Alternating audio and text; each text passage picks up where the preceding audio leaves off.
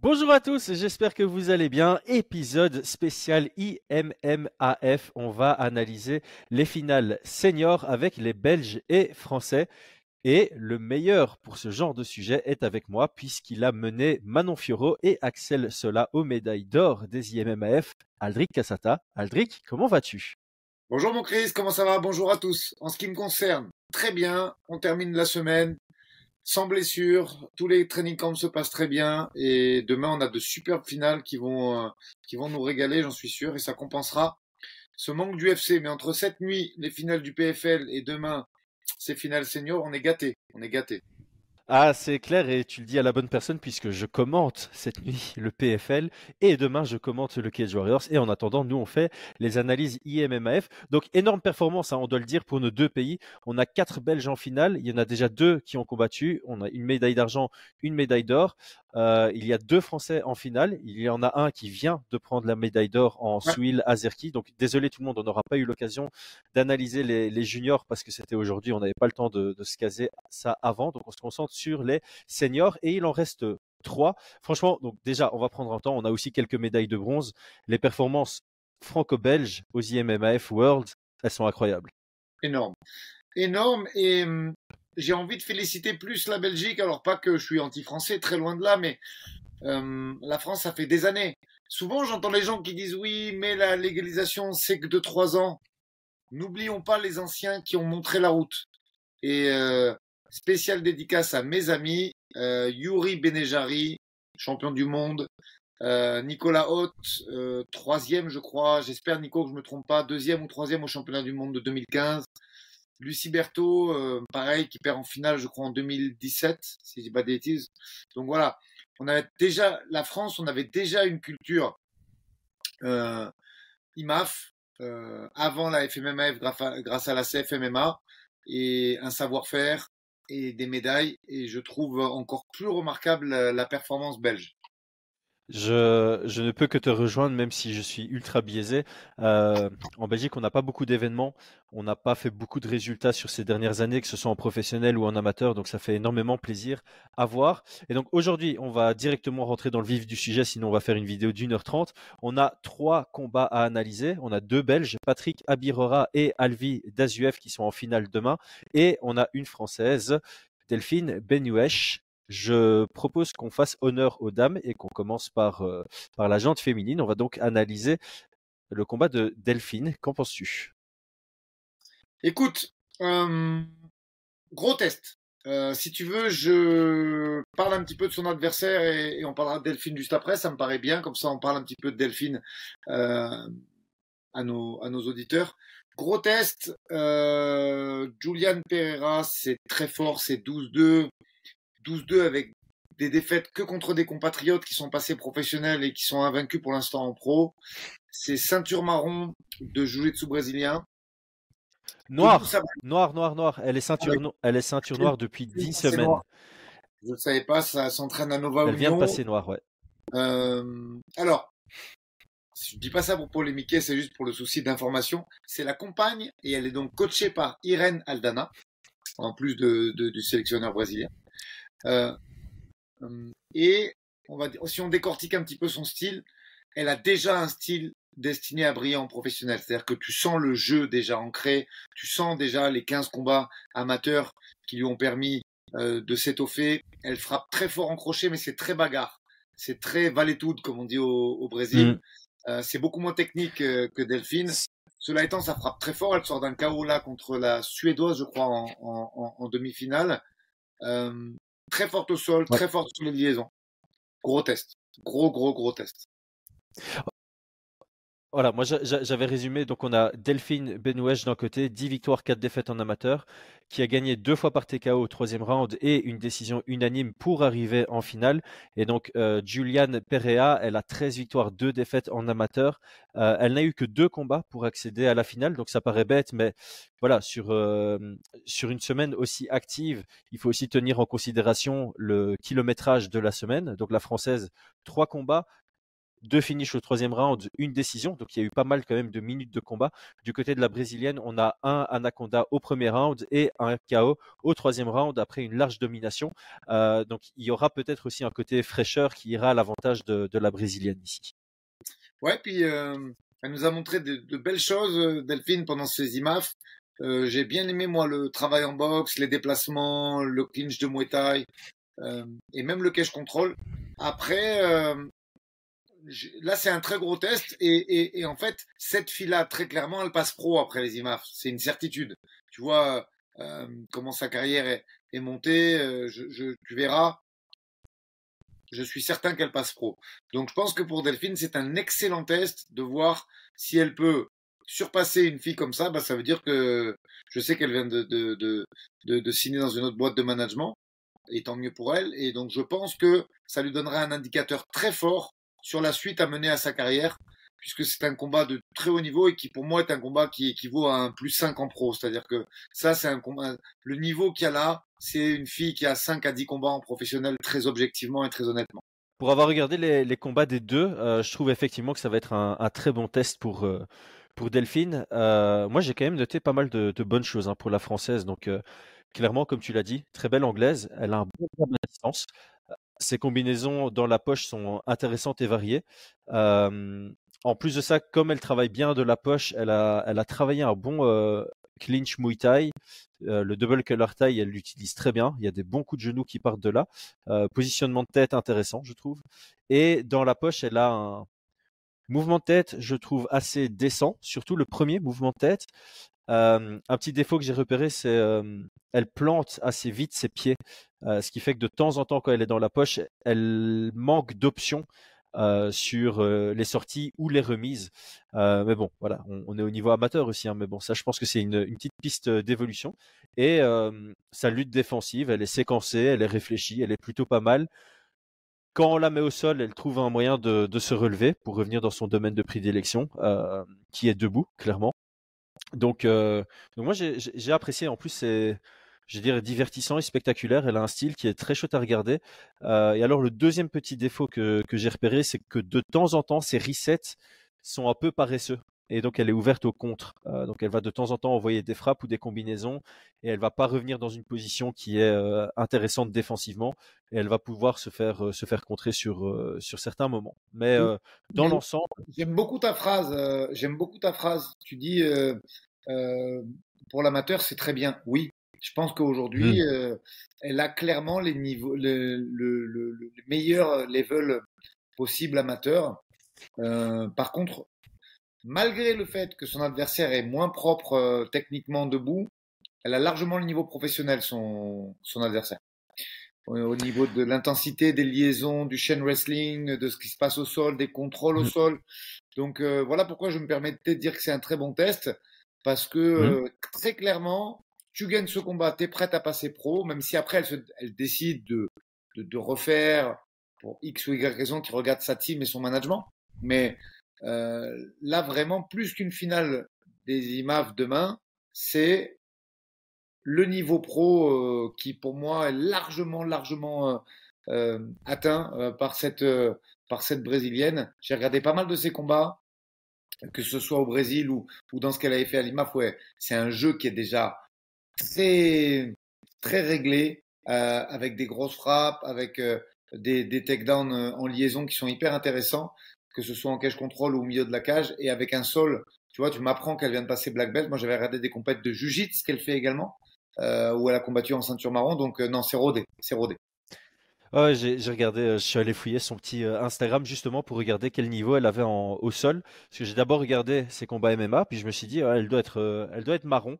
Et euh, effectivement, quand tu remontes un peu sur Instagram, tu vois pas mal de photos d'elle euh, avec une ceinture marron. Et euh, les deux photos les plus récentes où elle a le gui, bah, c'est le moment où elle passe sa noire sous André Pederneras. et il y avait encore une compétition. Elle a déjà fait une compétition de Jiu-Jitsu avec sa ceinture noire.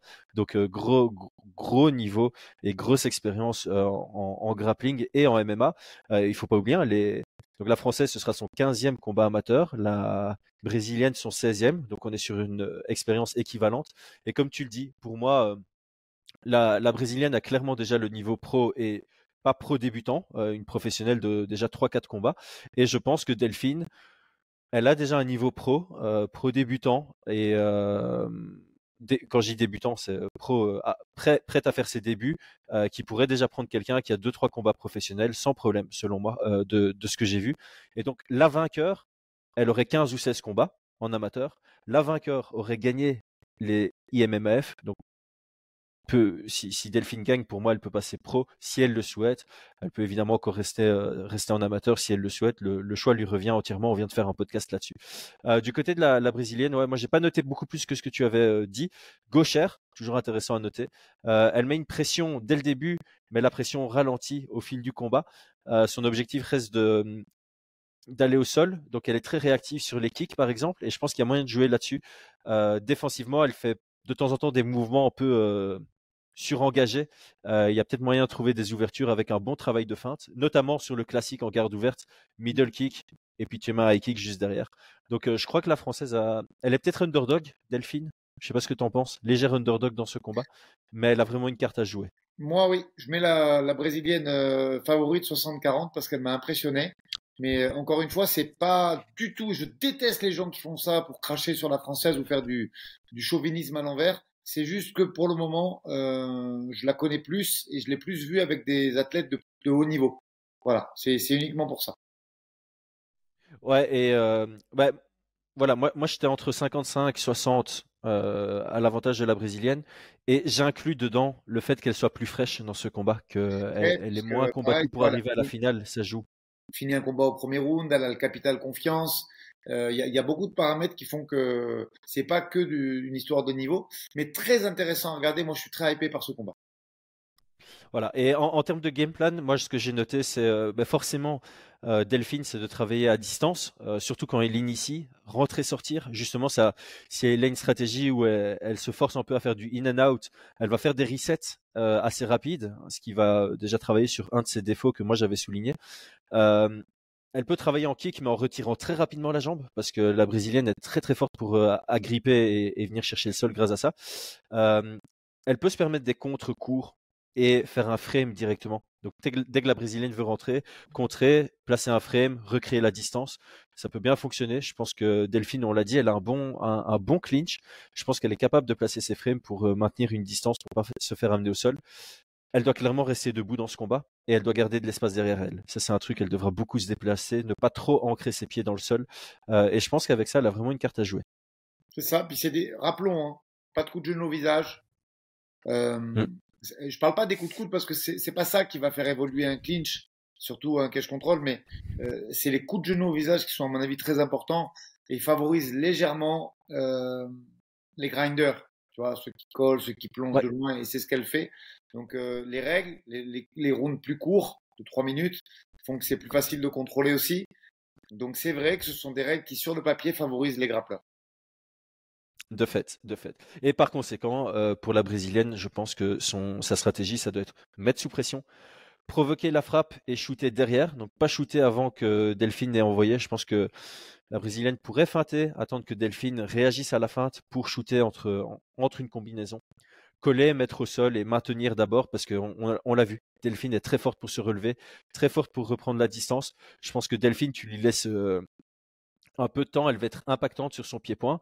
Et donc si euh, Pereira, euh, Pereira pardon, arrive à mettre Delphine au sol, elle doit mettre une priorité sur la conserver au sol et, euh, et puis chercher euh, d'avancer de position. Si elle arrive à amener au sol, voilà, travailler lentement et prendre ses points si elle ne s'est pas fait trop toucher avant que ça n'aille au sol.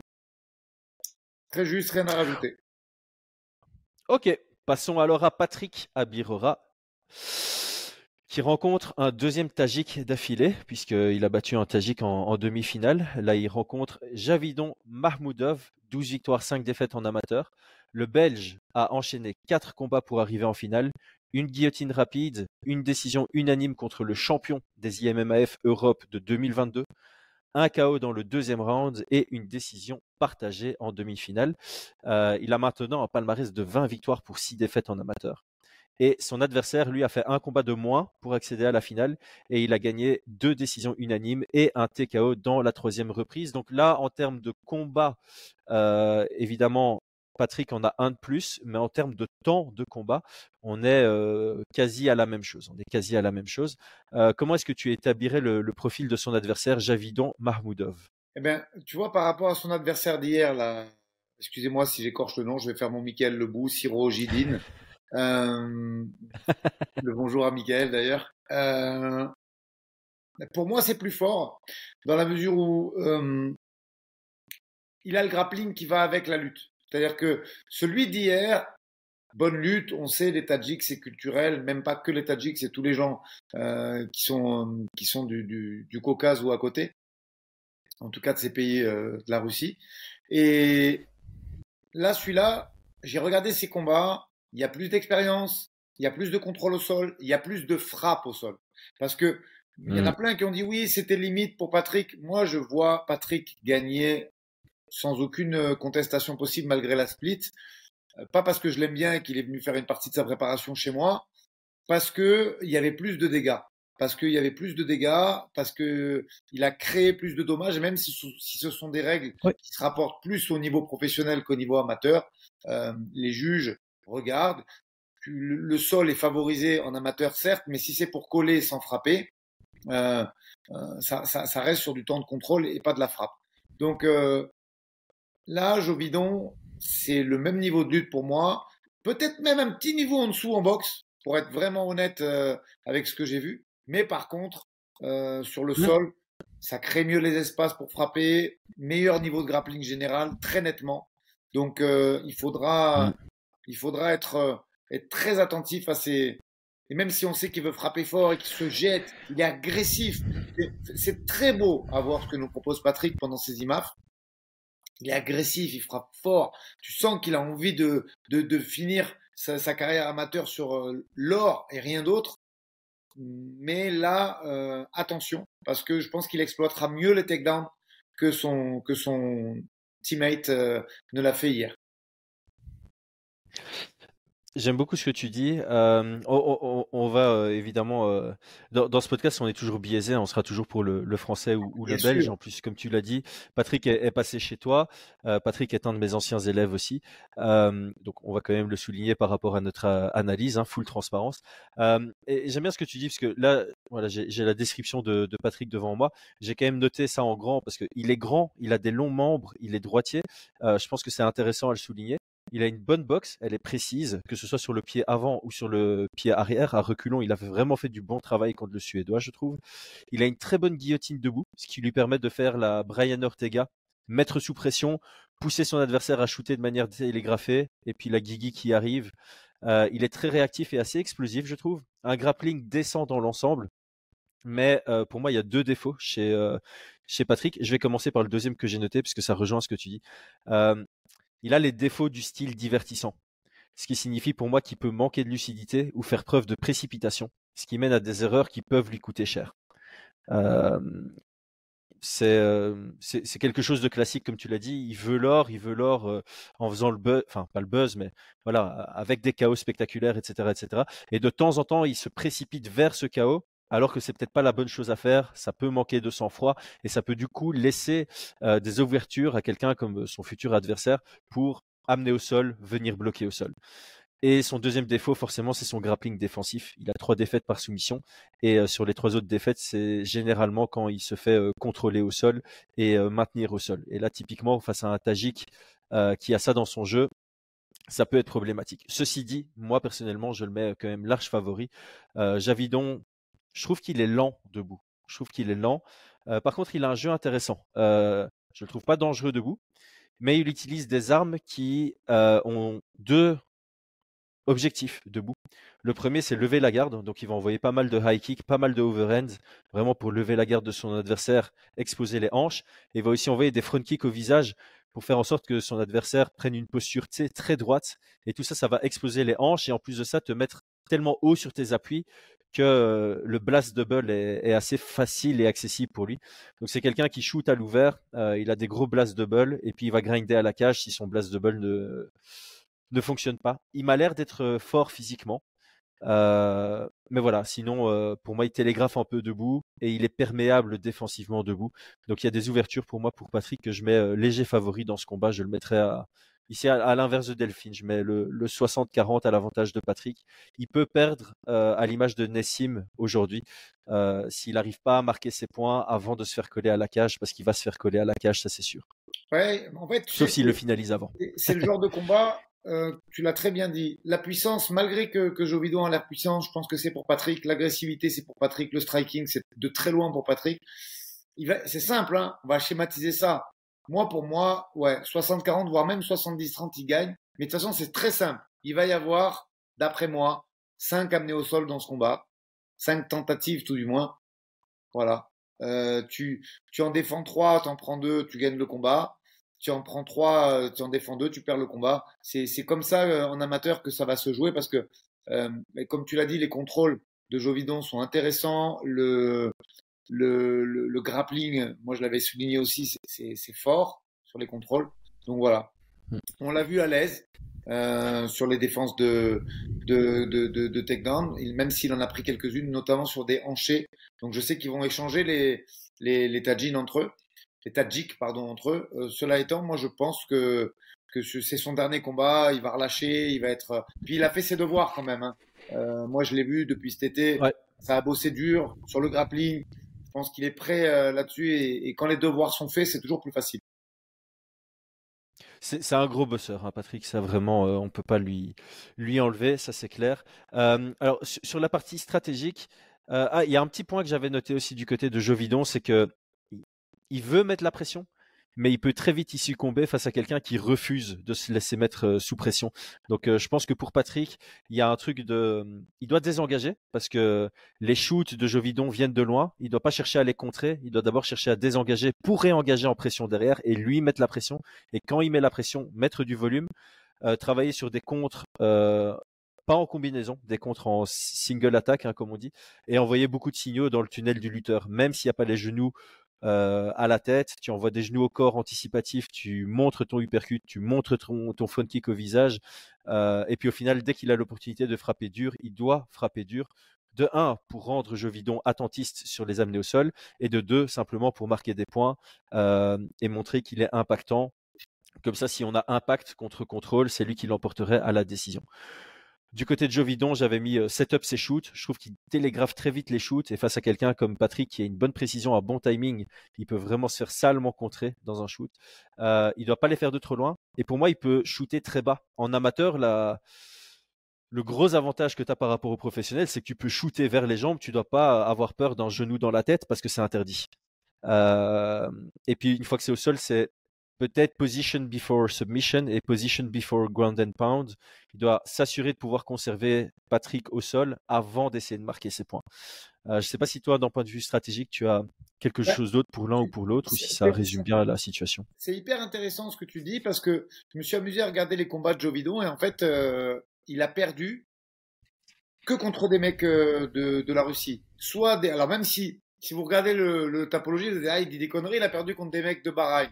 Non, ce sont des Dagestanais naturalisés bahreïnais contre qui il a perdu. Et euh, il y en a trois contre le, même adversaire, qui est Ramazan Gitinov. Et après, euh, c'est que des mecs de l'Est contre qui il a perdu. Et il y avait un striker, alors je vais utiliser un terme, mais, mais pas du tout péjoratif hein, pour euh, Karim El Weibi. C'est un peu un Patrick. Euh, J'ai pas envie de, de chez Wish parce que je j'aime pas parler comme ça. C'est un Patrick en un peu moins fort qu'il a battu euh, au, juste avant. Donc c'est intéressant de voir qu'à mon avis, il va garder exactement le même game plan qu'il a fait contre El Webi, qui, El, pardon, qui, qui, est un striker aussi, mais pour moi, une division en dessous de, de, de, de ce qu'est Patrick. Donc euh, je vois exact, je vois copier-coller de ce qu'il a fait en demi, c'est-à-dire effectivement mettre la pression, travailler avec euh, des coups de pied hauts, que ce soit en front kick ou en, ou en high kick, et shooter derrière et faire son grappling. C'était très très net hier. Il a gagné de façon très très dominante. Mhm. Euh, mais euh, je pense que, que, Patrick a d'autres armes qui vont lui compliquer la tâche. Euh, et, et, oui, puisque tu me parlais de game plan pour Patrick, moi je vois, je pense qu'il va être tout aussi agressif et qu'il va lui rentrer dedans. Et par contre, je pense que cette stratégie peut avoir plus de succès qu'hier. C'est-à-dire que quand je dis plus de succès, on a ouais. dire ça a été dur, ça a été la guerre parce qu'il avait quand même du répondant notre ami euh, euh, Tadjik. là, je pense que c'est un peu moins fort debout. Donc c'est quitte au double? Soit il le pulvérise debout, soit l'autre euh, arrive à, à, à, mettre mieux son, son jeu de, de chain wrestling. Mais, mais comme je l'ai dit, moi je vois plutôt 6 à 7 fois sur 10 la punition debout et euh, 3 à 4 fois Mm. sur 10 le, le- la lutte euh, qui, qui, qui passe du coup mieux parce que ça se jette. Voilà. Ouais, je, je- je suis d'accord avec toi. Moi, moi, le point important pour Patrick ici, c'est que lui ne doit pas être attentiste. S'il commence à être attentiste et à se dire, ouh, il faut pas que j'engage trop parce que sinon je m'expose à la lutte, il va de toute façon se faire euh, exposer à la lutte s'il est, s'il est inactif. Si Patrick est inactif, c'est un chemin vers la victoire pour, euh, pour Jovidon. Donc Patrick, pour moi, c'est là où il doit mettre la pression. Comme je disais, il met la pression, prêt à désengager si ça shoot, remettre la pression quand le gars a raté son, son shoot et euh, mettre un peu de, ne pas avoir peur de mettre de vo- du volume parce que il sait qu'il va se faire lutter. Ce qu'il doit faire, c'est marquer ses points avant de se faire lutter. Parce que s'il marque pas ses points avant de se faire lutter, il laisse des ouvertures trop faciles à son adversaire. Et en plus de ça, son adversaire peut se dire, bah, j'ai qu'à bloquer, je me suis pas fait toucher avant de venir le bloquer à la cage. Tu peux pas, si tu marques tes points dès le début du round, là, tu sais que c'est ton adversaire qui doit courir après le score et c'est un gros, ce serait un gros avantage pour, euh, pour Patrick. Oui. Ok, pour avancer, on passe au, au dernier. Ouais. On a Alvi Daziev, 13 victoires, 2 défaites aujourd'hui. Il arrivait en finale sur 3 victoires, 2 soumissions et un TKO. Deux victoires au premier round et un au deuxième. C'est assez expéditif. Il rencontre lui aussi un Tadjik au nom de Kosim Sardorov, 9 victoires, 4 défaites, qui a également intégré la finale sur 3 victoires, une décision, une soumission dans la deuxième reprise et un TKO dans le troisième. Le Belge est donc un tout petit peu plus frais, mais les rumeurs, il a une main cassée. Il avait déjà une main cassée avant sa demi-finale. Il a gagné sa demi-finale avec une main cassée. Je, je t'avoue que je suis pas allé vérifier. J'ai pas envoyé, j'ai pas envoyé de message ni quoi que ce soit, mais c'est voilà, ce sont des rumeurs qui courent. Euh, comment Alors là, moi j'ai mis sur Twitter. hein. J'ai regardé les deux. C'est une finale de ouf. hein. Pour moi, tu mets ça en main card à, à tu mets ça en main card au Cage Warriors, tu mets ça en, en quatrième ou cinquième combat au KSW, ça passe. hein. C'est deux gars exceptionnels. Ils sont super forts, c'est deux monstres. C'est mon combat préféré des trois qu'on analyse, sans vouloir manquer de respect aux autres. J'ai été ultra impressionné en regardant les deux, vraiment. Ouais, ouais, ouais, ouais. Moi, petit coup de cœur hein, quand même. J'en ai même parlé ce matin à, à Virgil Hogan en lui disant, écoute, euh, après les, les mondiaux, je vais contacter ce- cette team et son entraîneur, voir s'il veut venir un peu grappler, notamment et lutter avec toi, parce que gros coup de cœur, moi, pour Alvid Assouyev. J'aime bien ce qu'il fait. Il est grave relâché. Il tente des trucs complètement dingues, alors que c'est des IMAF. On l'a vu hier t'es un banana split. Moi, je, gros coup de cœur. Gros Oui. coup de cœur, euh, Le, banana split, c'était énorme. il est relâché, il tente des Ouais. trucs de dingue. Alors, peut-être que c'est parce qu'il sait qu'il a la main blessée et que du coup, il laisse libre cours à, il boxe euh, très relâché et, et il laisse libre cours à son grappling. Mais non, non, hyper fan. Pour moi, euh, grosse révélation parce que je t'avoue que l'équipe belge, je la connaissais très bien. J'ai dit qu'une partie de l'équipe était venue chez moi euh, à mon gym euh, cet été. Euh, Il y a Movzar Ibrahimov qui a pris Théo Muris deux fois, donc pareil, je connaissais et respectais beaucoup le, le, le prospect. Euh, lui, c'est un peu la surprise parce que je le connaissais moins, euh, mais, mais, mais vraiment hyper, hyper, hyper surpris par son grappling, euh, très moderne, un peu style euh, Ten, Ten Planet euh, également. C'est rare, tu vois, souvent, quand tu, quand tu vois des noms euh, à consonance russophone, tu t'attends à un grappling de passage de garde, à un grappling de position. euh, et là, tu sens qu'il y a de la technique, qu'il y a, qu'il y a de, Mhm. du savoir-faire, qu'il passe beaucoup de temps euh, sur le tapis. J'ai même pas besoin de. alors, j'ai- investigué après par la suite pour voir qu'il participait à pas mal de combats de grappling, bien sûr, mais ça se voit. Le mec est, est relâché Ouais. et il a un grappling de très haut niveau, avec une boxe anglaise notamment très propre, très propre, Ouais. bon déplacement. Euh, moi, coup de cœur vraiment de, de, de cette compétition, j'aime beaucoup. Bah, écoute, j'ai juste envie de revenir sur le sur ce que j'ai dit. Je kiffe les trois combats. hein. C'est vraiment euh, c'est deux 9 sur 10 et un 10 sur 10. Celui-ci, c'est un 10 sur 10. Donc, j'avais pas envie que les gens disent après. euh, euh, Non, euh, c'est juste que ce combat-là sur papier, il est incroyable. Alors, on, on va le notifier. Euh, Alvi Dazuev, il a une victoire sur Patrick Abirora. Il a une victoire sur Jordan Zebo. Comme ça, les gens peuvent un peu situer euh, le, le garçon. Gaucher, il sait travailler en pression, il aime bien travailler en pression, mais c'est pas obligatoire pour lui. Il a une bonne anglaise courte à combinaison. Sa lutte est, complète. Très bon crochetage, capable de slammer, une belle gréco, vraiment très propre. Pression au sol, bon positionnement, excellent positionnement même capable, il, sait quand il doit envoyer du ground and pound, il sait quand il doit transiter, il sait quand il doit menacer une euh, soumission. Il, fait tout super bien. Et par contre, debout, ouais, debout comme au sol, de temps en temps, comme tu l'as dit, euh, il peut vouloir faire trop de chichi, euh, spinning, high kick, et c'est pas spécialement envoyé au, moment opportun. Donc ça, voilà, de ça reste, du, ça reste du amateur, donc c'est le moment où le faire, mais ça peut aussi, euh, ça, ça, pourrait se retourner contre lui. Et j'ai vraiment dit ça parce qu'il faut toujours trouver un défaut à quelqu'un, parce que comme je dis, pour moi, ça c'est du niveau, euh, c'est vraiment du niveau pro. Hein. Ouais, ouais, ouais, ouais. Du côté de, de, de Quasim ou Kosim, je sais pas du tout comment prononcer. euh, je ne connaissais pas moi non plus. Euh, je pense quand même, en étant totalement honnête, un petit peu en dessous en grappling de son adversaire, mais une très belle lutte aussi, euh, avec un stand-up solide. C'est pour ça que je comprends très bien que tu sois euh, hypé par ce combat. Si je dis pas de bêtises, euh, demi-finaliste des mondes 2022. Il s'apère sur une split en plus, donc tu vois le, le la régularité de l'adversaire. Euh, ça, toujours se méfier, comme je dis à mes gars, toujours se méfier d'un mec qui a des victoires en guillotine et, il sait faire. Euh, et, je l'ai trouvé euh, assez solide, hein, vraiment assez solide pendant cette compétition.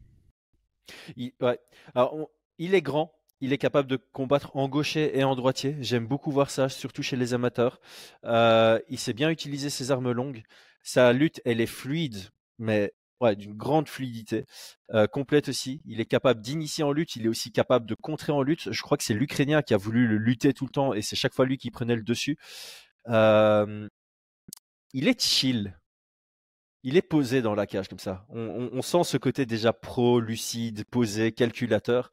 Euh, il a vraiment un incroyable contrôle au sol, des belles transitions, elles sont réfléchies. Il est actif, mais c'est pas pour autant qu'il prend des risques démesurés. Euh, voilà, le, seul défaut que je peux lui donner, c'est le fait que justement son attitude soit chill. Je pense qu'il pourrait avoir du mal face à quelqu'un d'agressif. Il pourrait se faire surprendre par de l'agressivité. Et pour moi, ce serait ça le game plan pour Alvi, surtout s'il a la main cassée, c'est mettre de la pression directement, être agressif directement, initier lui-même la lutte et on a vu Kosim, je pense en demi-finale ou en quart de finale, qui expose de temps en temps son dos euh, en réaction défensive en, lutte. Donc je pense que Alvi pourrait initier la, lutte pour chercher le dos. Alors que Kosim, il va devoir, pour moi, hein, plus capitaliser sur des déplacements, sur des single attaques pour pas trop se faire contrer. Et pour moi, l'un comme l'autre doit initier la lutte en fait. Euh, ils sont tous les deux, peut-être leur domaine de prix d'élection à tous les deux. Celui qui prendra le top control aura un net avantage. Et donc, euh, j'ai trop hâte de voir ce combat. J'ai trop hâte de voir ce combat. Admettons qu'il arrive à le lutter. J'aime bien, j'ai envie de voir moi ce qu'il donne sur le dos euh, parce que tu, sens qu'il y a un grappling, l'un comme l'autre. Il y a un grappling très complet de la part d'Alvi aussi. Donc même si ça va sur le dos, je suis sûr qu'il va être capable de faire des, des choses très intéressantes. Et oui, euh, forcé de constater que moi c'est un des combats qui me, qui, un des combats qui me hype le plus aussi euh, demain, mais mais il y a des très beaux fights. Hein. Vraiment, c'est une belle euh, c'est une belle euh, journée de, de finale. Et c'est encore peut-être bien ce qu'ils ont fait de, de, séparer junior et senior, parce que ça permet de se focus mmh. vraiment sur euh, sur ces sur ces combats, dont pas mal de carrières pro vont vont découler. Ceux qui veulent en comprendre un peu mieux, hop, tirez Z sur l'épisode qu'on a fait avec Chris, qui est sorti aujourd'hui. Si vous allez comprendre un petit peu euh, les coulisses et ce qui se joue en, en plus d'une belle médaille, euh, ce qui se joue euh, en termes de carrière et de, de suite de carrière. Ref à notre dernier épisode Coach Talk. Mais ouais, très très bel événement demain qui va se tenir. Ouais, et là, encore une fois, sur ce combat-là, le vainqueur, pour moi, il peut directement passer en professionnel et même le perdant. Et même le perdant, aussi simple que ça. Euh, en termes de pronostat, pour moi, c'est difficile à donner parce qu'encore une fois, il y a ce point d'interrogation sur la main de Alvi, hein, combattre avec une main en moins. Euh, surtout dès le début du combat, hein, pas une main que tu casses en début de combat, mais une main qui est, est déjà cassée à l'entrée. Euh, à cause de ça, je me, je me positionne sur un 50-50. dans ce combat-là. Euh, si on avait un Alvi à 100%, je le mettrais léger favori. Mais avec une main en moins, tu es obligé de, donner des pourcentages en plus à son adversaire. Donc, euh, euh, ça peut partir dans les deux sens, vraiment. C'est très cohérent ce que tu dis, même si moi, bien évidemment, mon choix de cœur va pour le Belge. bien évidemment, et puis surtout, franchement, hein, j'ai envie de te dire là, c'est pas parce qu'il est belge, hein, c'est pas, c'est pas de la fraternité francophone, c'est le, le, style du gars qui. Bah déjà, il n'est pas francophone, donc. il fait partie des, il fait partie des néerlandophones. Vraiment, il pourrait être du Honduras ou de Trinidad et Tobago. Je serais quand même, euh, euh, Fan, euh, je serais, je serais quand même vraiment pour lui parce que j'aime bien. C'est frais. C'est rare de voir un MMA des, du, du, grappling tenté à ce niveau-là. Donc voilà. Après, je pense qu'effectivement, main pétée, surtout sur une main pétée récurrente qui serait donc depuis un ou deux combats, tu peux pas le mettre favori et effectivement et, et ça, ça nous rendra sa, sa, sa performance de demain que plus belle s'il a la chance d'être champion du monde. S'il gagne, ce serait euh, absolument incroyable. Euh, et encore une fois, il faut respecter son adversaire, parce que moi, quand je regarde ses combats, j'ai vraiment l'impression de regarder un pro qui a déjà 5-0. Hein. Non, non, c'est 5-1, tu vois, avec un beau palmarès. L'un comme l'autre. Vraiment, c'est ce combat est magnifique. Je suis limite dégoûté que ce soit pas un 3 x 5. Oh, ce serait incroyable. Eh, le niveau est tellement élevé aux IMMAF que je me dis que un truc qui pourrait faire comme amélioration, hein, c'est pour les juniors, vendredi congé, finale samedi. Pour les seniors, vendredi, samedi congé, finale le dimanche en 3 x 5. Alors je sais que peut-être qu'avec les règles, c'est pas faisable, mais moi ça me ferait plaisir. L'idée est bonne, il faut juste recontextualiser, moi pour l'avoir fait, peser tous les matins, tu vois les mecs, euh, je vais donner une petite anecdote, allez, ceux qui seront restés jusqu'à la fin de la vidéo, euh, une petite anecdote sur Manon, par exemple, elle a quasiment jeûné pendant 5 jours, tu vois. C'est-à-dire que c'était tellement pas, euh, c'est tellement compliqué pour elle de faire 61 kilos tous les matins qu'elle a quasiment jeûné pendant pendant cinq jours. Donc euh, ouais, c'est vraiment un, c'est un marathon qui se termine et ce serait vraiment compliqué euh, pour euh, pour eux deux à mon avis de faire du 3 x 5 mais mais oui, vu le niveau, ça donne envie effectivement. Ouais, alors pour ceux qui sont encore connectés, ils ont le droit de voir ma cuisine carrément parce que il faut que je cuisine pour euh, ma famille qui va arriver là. On a refait notre cuisine comme ça. Bah, vous voyez, c'est du ben chantier. je vis dans un chantier. Quoi. en bonus, vous aurez la cuisine de Chris. Voilà, euh, c'est pour, tous ceux qui écoutent un, épisode entier sur trois analyses de combat amateur, vous méritez de voir ma cuisine. Ça, c'est le cadeau de Chris. Alors ne volez pas ça et ne mettez pas ça sur Twitter parce que c'est vraiment que pour vous les gars, c'est que pour vous, ça c'est cadeau. Et eh ben voilà qui clôture notre notre épisode. Je me réinstalle. Et euh, Aldric, un tout grand merci. Pour la... Franchement, j'ai kiffé faire cet épisode avec toi. J'ai kiffé qu'on se soit poussé à le faire pour pouvoir analyser ces amateurs parce que c'était aussi plaisant de regarder ça que d'analyser des combats pro. Peut-être qu'on peut critiquer certains caméramans IMMAF. Il y a des moments où j'avais un peu le mal de mer. pas facile, euh, pas facile de, de l'IMAF. Que ce soit le schedule qui est pas tout à fait juste. Tu, Patrick, tu penses qu'il est en cage 1, puis quand tu tapes le replay de la journée, tu vois qu'il est en cage 2. Pas facile. Pas facile. Des fois, on filme, on voyait des chaussures. Alors, j'ai rien contre les chaussures. Ceux qui regardent mon, mon émission, euh, vous avez remarqué, mais bon, quand même. Non, c'était pas facile, mais, mais quel plaisir. Moi, moi j'ai toujours beaucoup de, de, nostalgie à regarder ces trucs-là parce que j'en ai fait deux en tant qu'entraîneur de l'équipe de France et c'est vraiment une compète qui me tient beaucoup à cœur et, j'ai pris beaucoup de plaisir en tout cas à la regarder pour préparer ce, podcast avec toi. Merci Aldric, merci à tous. Alors ceux qui ont regardé le podcast jusque maintenant et qui ne sont pas abonnés, il y a un souci quelque part. Donc j'ai pas dit besoin de vous dire abonnez-vous parce que vous l'êtes déjà, mais un petit like, un petit commentaire et même un partage sur les réseaux, ça ferait plaisir parce que non seulement ça donnerait de la force à notre chaîne, ça donnerait aussi de la force aux MMA amateurs franco-belges. Merci à tous, à très vite. Salut. Hop.